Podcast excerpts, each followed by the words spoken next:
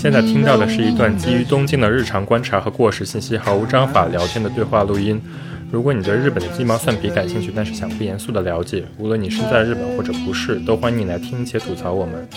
我们的对话内容可能经不起推敲，欢迎随时来信反驳。我们的邮箱是 tokyo dummy time at gmail dot com，我们的微博是东京脱线时间。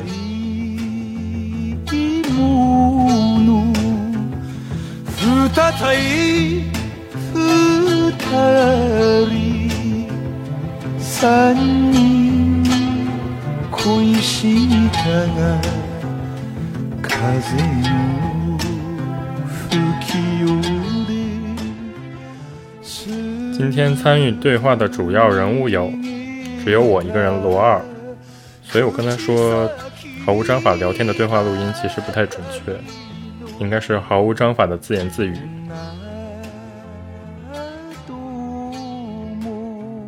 今天之所以做这期节目呢，是因为我有一个想要特别安利的歌手，他的名字叫 Mika Mika，汉字是三上宽，所以刚才听到开场这首歌就是他的第一张专辑的一首歌，叫巴卡布西翻译过来就是笨蛋歌。听到这首歌就知道他是一个民谣歌手，但是呢。我要安利他的原因，是因为他是一个有着朋克之心的，出了第一张专辑就被禁掉的一个传奇的地下歌手。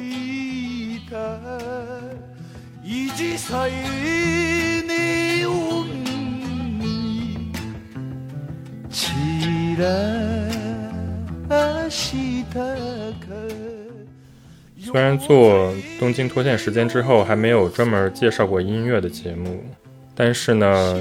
其实我每次在选开场音乐的时候，都会默默的、暗搓搓的植入一些自己想要安利的歌。当然了，很多都是因为跟我们聊的内容有关，比如说歌词啊，或者说有的时候是因为同样的一个时代的背景，所以选了这些歌。有的是游戏音乐，有的是电影音乐，但是绝大部分都不是 J-pop，并不是说因为对 J-pop 有什么偏见，而是说。想尽量选择一些平时听不到的歌，所以这次想安利的这个 Mika Mika，对于我来说也是一个在日常生活中很少听到的歌手。他的名字呢，年轻人可能渐渐的不知道了，但是你要问上一辈的人，或者说一些歌迷吧，属于如雷贯耳级别的民谣歌手。第一次听他的歌，对于我有很大的冲击力。不是因为他唱歌的曲风多么多么日本，而是因为他的曲风让人感受到一种没有界定的多元性。他唱歌非常有感情，而且歌词非常的简洁，但同时呢，旋律又是在日本叫演歌，是一种用特有音阶来歌唱的一种曲风吧。怎么说呢？就是并不觉得这是一个很有年代感的歌，听他的歌会感受到一种现代性。而且我最近也读了他的自传，然后了解了他的成长背景，觉得这个人更加神奇，所以让我更想做一期节目来专门介绍他的音乐。反正介绍他的音乐就是播歌嘛，所以一个人应该也就够了。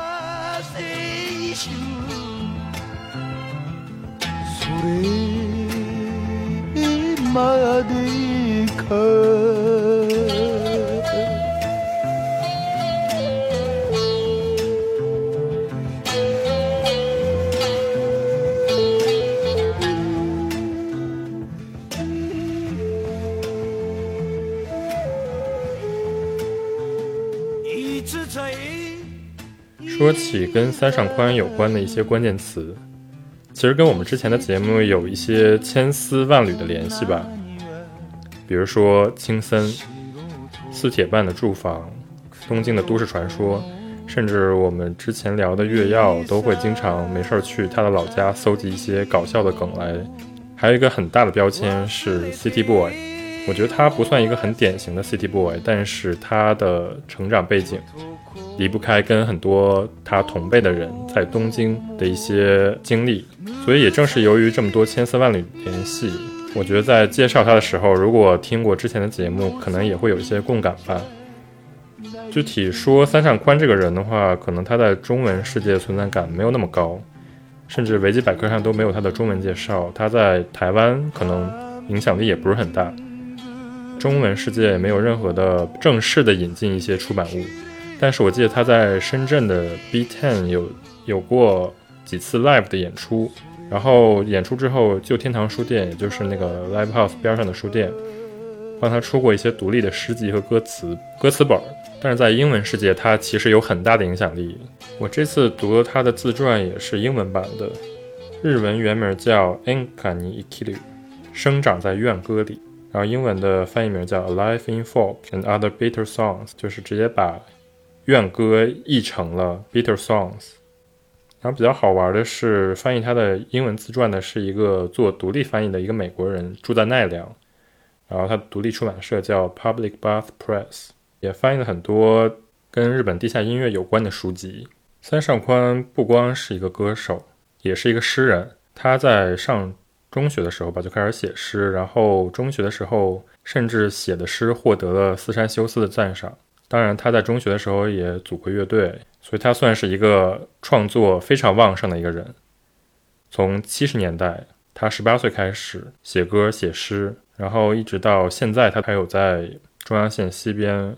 Ogikubo 那一带有 live 的演出，直到今年 YouTube 上每年都会发新年的祝贺视频，然后还有自己的写诗学校，到现在他还在每周都在办写诗的课，如果有感兴趣的人也可以去上他的写诗课。当然，因为他的创作跨度时间跨度实在太大了，所以我这一期可能就会聊一些他自传里提到的早期的一些细节啊。包括第一张专辑，当然了，我觉得不光是他写的诗，他的歌词本身就很有意思，所以我也会随手翻译一下他的歌词。他写歌一般都不会用很难的词语，其实都是一些大白话。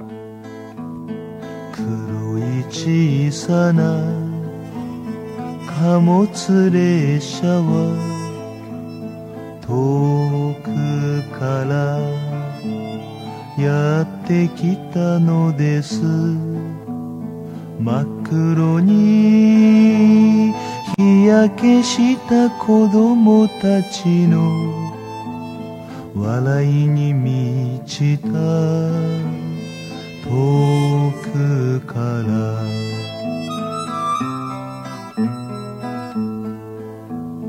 黒い小さな貨物列車は国を越えて泣くのでしょう。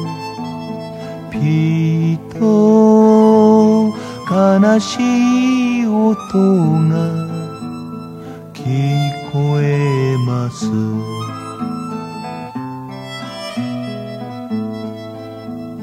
黒い小さな貨物列車が一人ぼっち切り離されて半かけの月の光を浴びているの。を見かけます。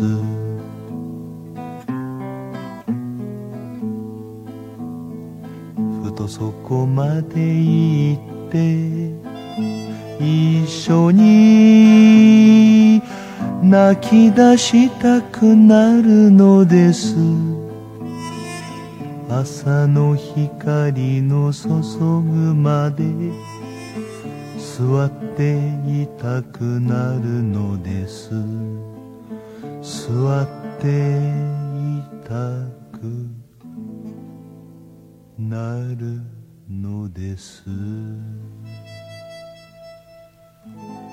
这首歌是我听到他的第一首歌，叫《小小的黑色货物列车》。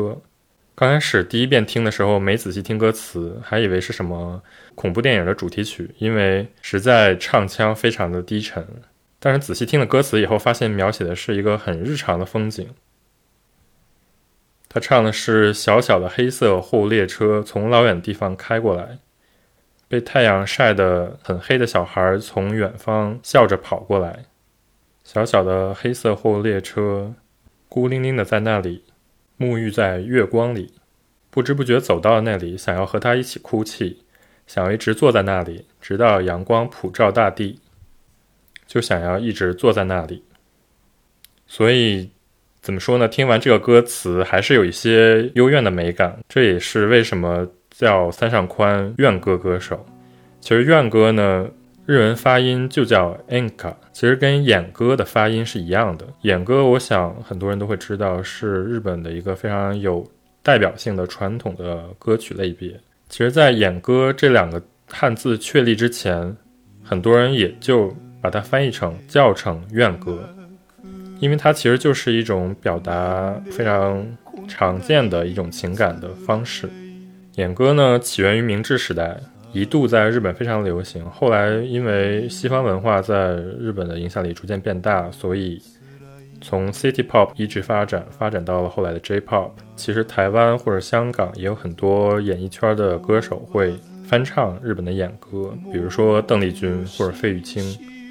其实演歌呢没有一个明确的定义，有很多人总结演歌的演唱方法，基本就是叫它 Unanuki unanuki 实际上就是五声的音阶。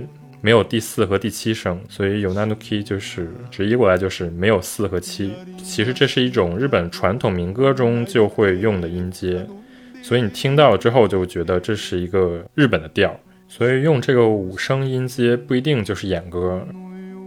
还有一个非常大的特点就是叫口不息，口不息，呃，指的就是一种演唱方法吧，就是说演歌不是一个发音的音节对应一个音符。更多时候是二对一，两个音符发一个音，所以这个时候就会觉得演歌经常拉得很长，而且呢，拉长了之后会有颤音，这也形成了演歌的一个非常主要的特点。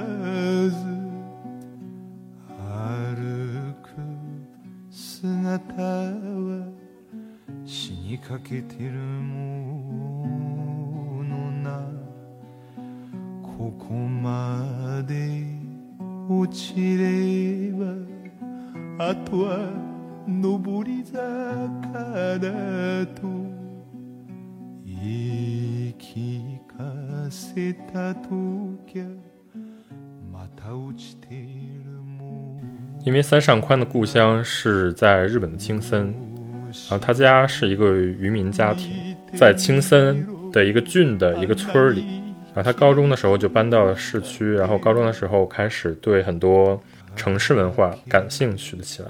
当然了，他那个时候也玩乐队什么的，所以可以想象他那个时候过的是非常 hippy 的生活。后来呢，他高中毕业去了青森的警察学校，那个时候他就是对破案什么的非常感兴趣。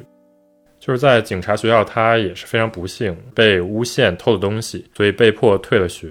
退学之后呢，他生活也是非常的无所事事吧，所以家里人给他找了关系，让他去东京。当时呢，他也非常想去东京，所以就答应了。然后其实不是去了东京市中心，而是在南边江之岛附近的一个餐馆做厨房的学徒。他在自传里写，做厨房学徒其实非常的辛苦，起早贪黑，然后早上要去。驻地市场进货呀，一天下来没有任何自己的时间，所以他其实并不是一个非常满意的生活状态吧。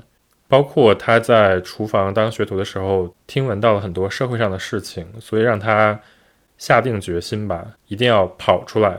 即便那个时候他并不知道自己要去东京做什么，直到他听到一首歌，让他真正下定了决心去东京。他在自传里写到，这首歌是冈林信康的《Sanya Blues》。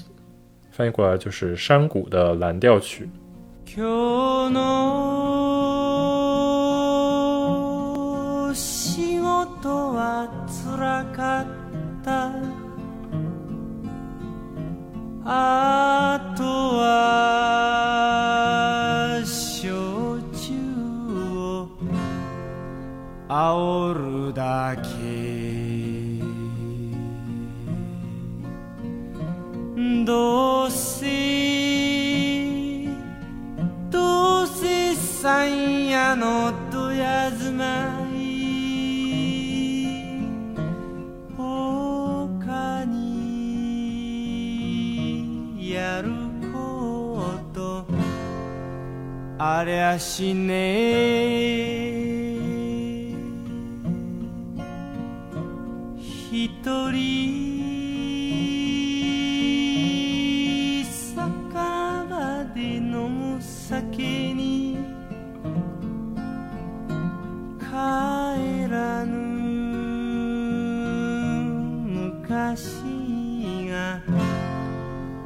懐かしい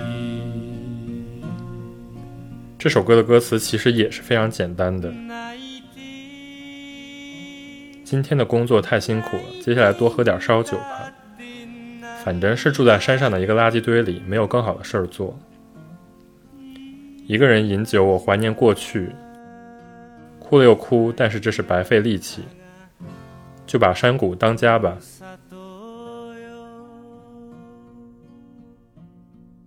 工作完成了以后，一切都结束了。我们再也不会回来这里了。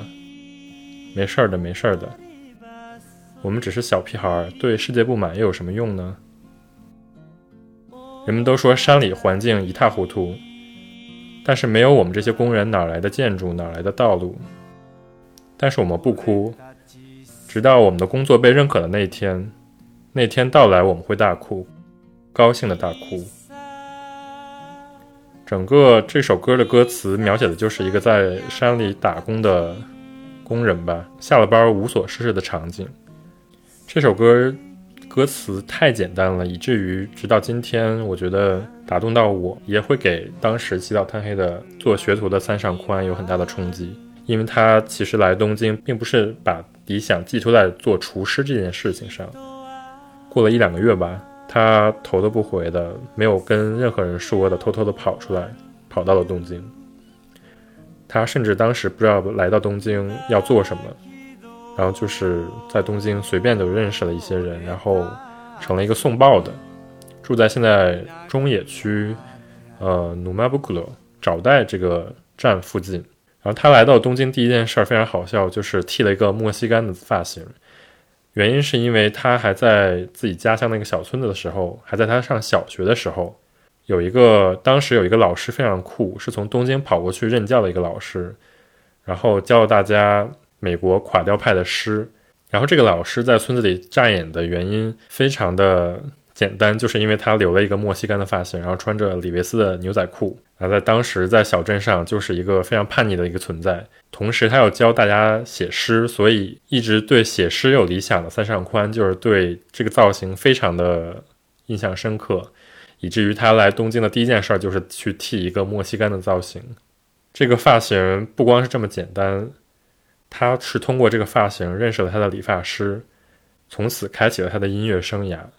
因为他在去理发的时候，发现这个理发师正好是他送报的客户，所以他们就聊了起来。然后理发师就告诉了他，自己和朋友业余的时间都会去一个酒吧，因为他们都很喜欢音乐。然后这个时候三上宽就说自己也喜欢音乐。于是，这个理发师叫哈拉达桑，然后就是邀请他说：“你如果喜欢音乐，为什么不来这个酒吧跟大家献唱一首？”然后三上宽就立刻答应了。他去了那里的当晚，就唱了一首歌，叫《Naze》，翻译过来就是“为什么”。也正是因为这首歌，然后他获得了去更大舞台的机会。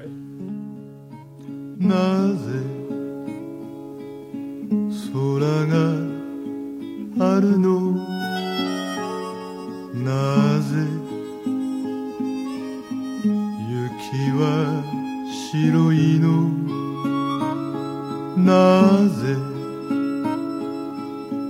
空があるの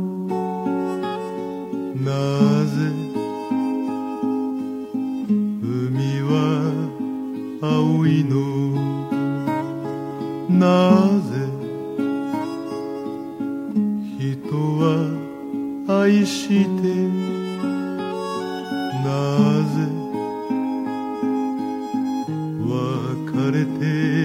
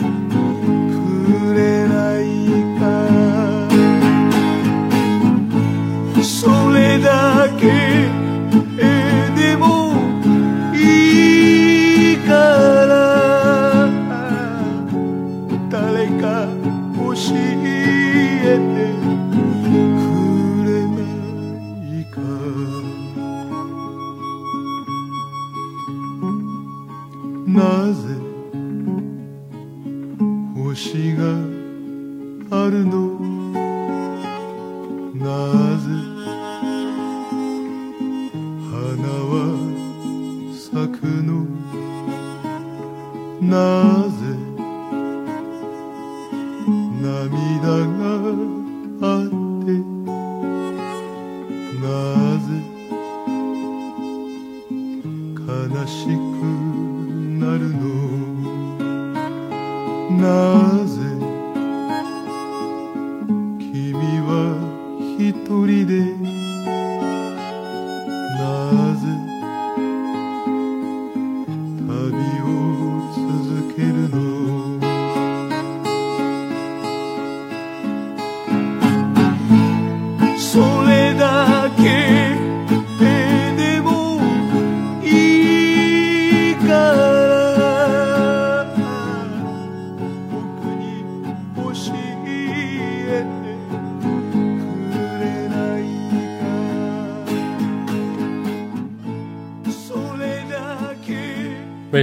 天是晴的？为什么雪是白的？为什么天是晴的，海是蓝的？人们相爱，但是又为什么分别？无所谓了，谁能告诉我为什么呢？这样可以吗？谁能告诉我为什么呢？为什么有星星？为什么花会开？为什么有眼泪就会悲伤？为什么你一个人还要去旅行？就告诉我这些就可以了。谁能告诉我呢？谁能告诉我呢？为什么夕阳是红的？为什么人要活着？为什么会唱歌？为什么会相思？为什么会回首？为什么会心痛？就告诉我这些就可以了。谁能告诉我呢？谁能告诉我呢？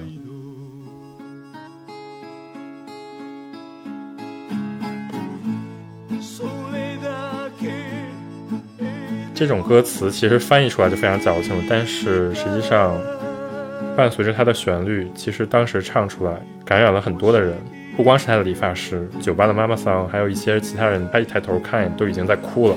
当时的酒吧里，大家都一致决定要替他出专辑，所以他就被酒吧里的人介绍给了一些制作公司的人，还有一些电视台的人。然后他那个时候刚来东京不到一年，然后因为他是带着青森的口音，所以就立刻成为了一个被别人记住的标签，所以很多人就用他的老家的名字来叫他。然后当时很多人都会觉得青森是一个就甚至没有开拓的一个地区，很多人都没有见过青森来的人。我们去年的暑假的时候也去了青森，即便到今天，我们在街上依然感受得到青森的萧条和冷清。现在大家都有车了，然后都知道青森开车会去哪里，但是可以想象，在一个没有车的时代，那个时候的青森甚至没有现在这么发达的苹果产业。可以想象，加上冬天大雪，待在青森肯定会感受到非常的绝望。这也是为什么从青森出来的另外一个人斯山修斯，他有一个著名的诗集就叫《离家出走吧》，里面就描述了很多年轻人生活在这种小的地方对家乡的一种不满，甚至这种不满会一直累积，最后成为了一种对亲情的一种怨恨或者讥笑。所以在我们去了金森之后，可能多多少少也开始理解了这种一定要离家出走的心情吧。后来呢，三上宽很快的通过了这些制作的公司的人和电视台的人，获得了在涩谷的一个 live house 演出的机会。这个 live house 叫 Station Seventy。有一个唱片公司的老板就被他完全的吸引住了，然后决定赞助他录他的第一张专辑。虽然这是一张很速成的专辑，但是这张专辑完全呈现了他的所有个性以及他的生活方式，成了他最代表性的一张专辑。当然，这张专辑还有一个非常传奇的地方，就是没有出来多久就被下架了，因为三上宽在这首歌里演唱了很多非常有争议性的内容。这首歌的名字叫《Pistol Mano Shonen》。翻译過來就是“手槍狂魔少年”，講述了一個當時轟動一時的連環殺人案。ピストル魔の少年よ僕 僕の友達よ 誰があんなに君を悲しくさせてしまったのか。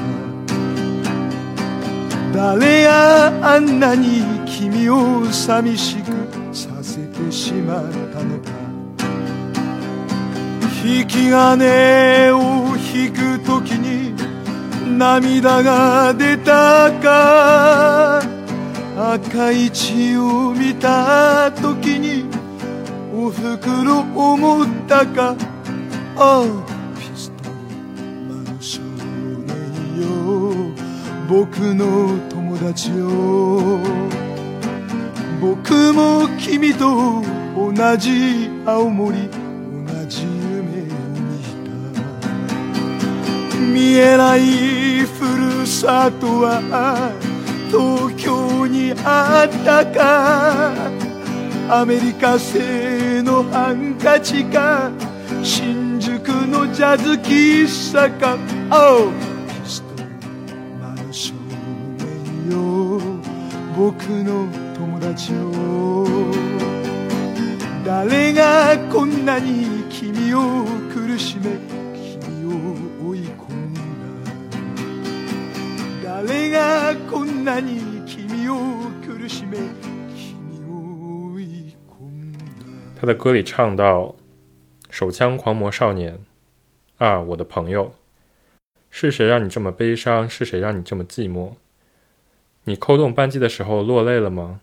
看到鲜血的时候想起妈妈了吗？”手枪狂魔少年啊，我的朋友，我们都是金森的出身，有着一样的梦。我们都在东京找到了自己看不见的故乡了吗？还是在东京只找到了美国产的手帕和新宿的爵士咖啡店？手枪狂魔少年啊，我的朋友，谁让你变得这么痛苦，把你逼到死路？谁让你变得这么痛苦，把你逼到死路？他在这首歌里非常明显、直截了当地表达了对犯人的同情。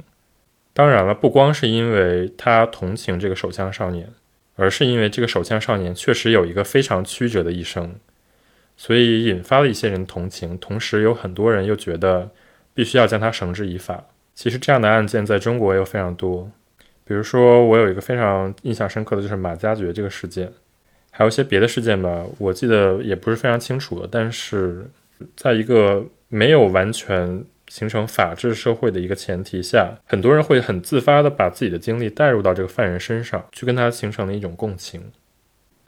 他在自己的自传里就说，他在餐厅后厨的打工的时候看到了这则新闻，因为这个人跟他是同岁，同样的地方的出身，让他产生了非常大的震撼。其实讲到了这么一个从异乡来到陌生大城市的人的年轻人的心情。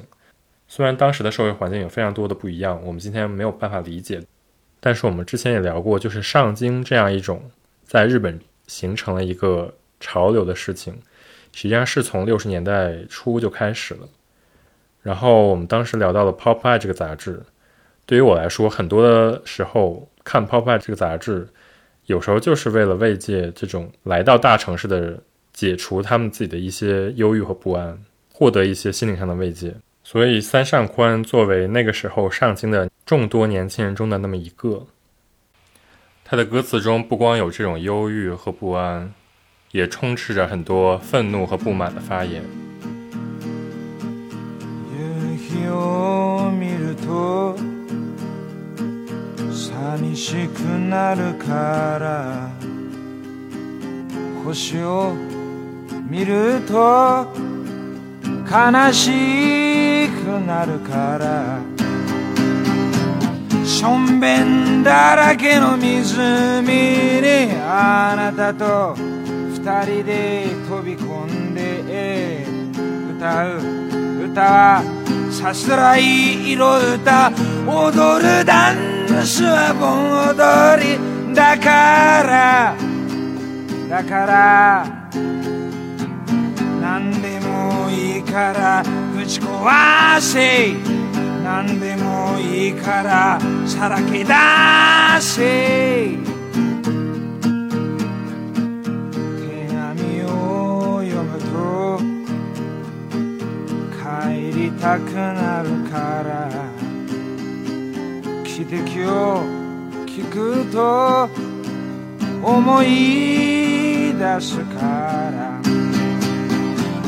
真っ赤に染まった猿股に優しい花を捧げようそして語ろうどぶろく小話流す涙も血の涙だから刚才这首歌叫《全是小便的湖》，Shoben Dalake no Mizumi。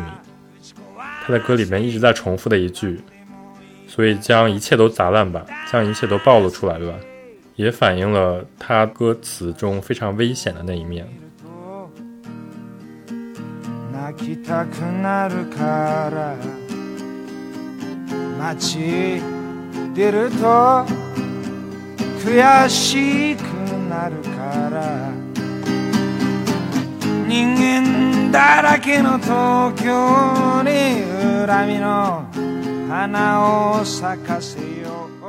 他的第一张专辑中还有一些其他的歌，虽然有一些旋律非常的不错，但是因为对各种议题表达的愤怒或者不满，没有办法在节目中翻译出来。还有一些歌呢，是因为他在歌唱的时候过于愤怒，以至于很多时候戴着耳机听都会被突然破音的尖叫吓一跳，所以我就也没有办法放了。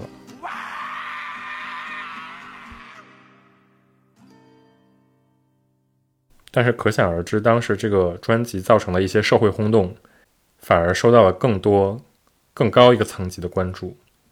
所以他在七零年出了这张专辑之后，在七一年，他有一个非常有名的一个全日本的民谣音乐节，在 YouTube 上还可以搜到当年的 Live，就是他在观众的呼喊中，只有一把吉他，唱出了很多人的心声。他当时唱的这首歌叫《Umewa Yoru Hitaku》。翻译过来就是“梦将夜晚打开”。这首歌其实是一个非常有名的演歌歌曲，被非常多的人翻唱过。但是三唱宽这个版本，因为他重新为这个曲写了词，所以非常有他自己的个人特色。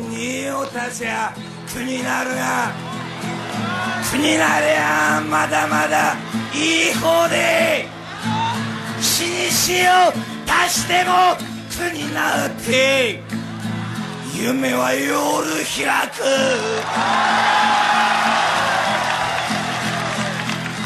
サルトルマルクス並べても明日の天気はわからねえ。薬剤画の看板に夢は夜開く。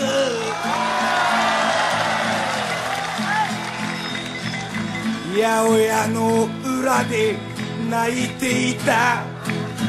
子供を背負った泥棒よ。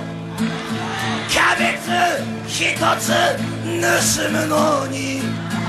涙はいらないぜ。風呂屋に続く暗い道。这首歌是他最出名的一首歌。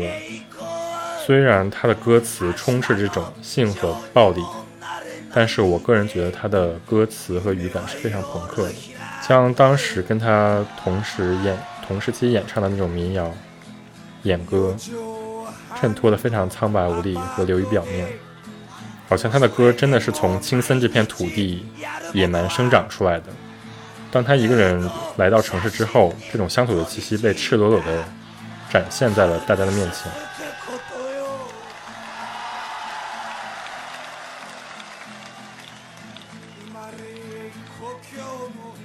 まりじゃ。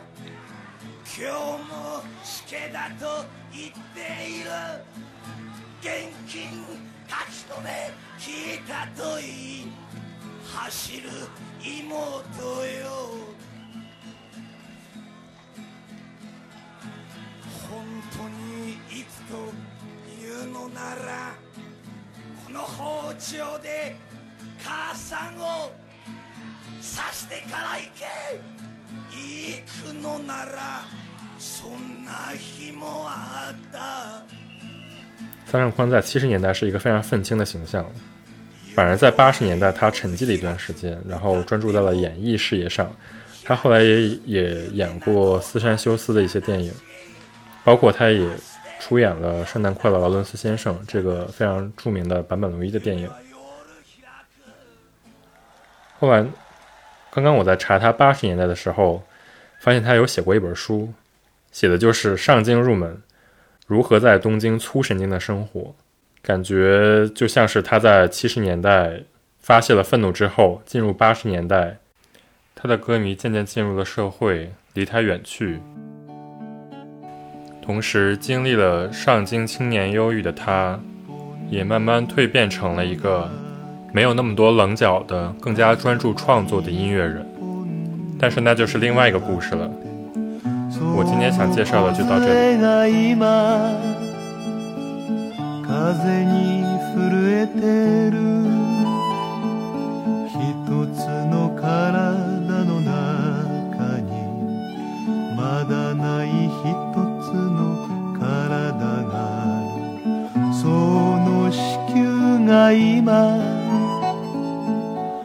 新しい血を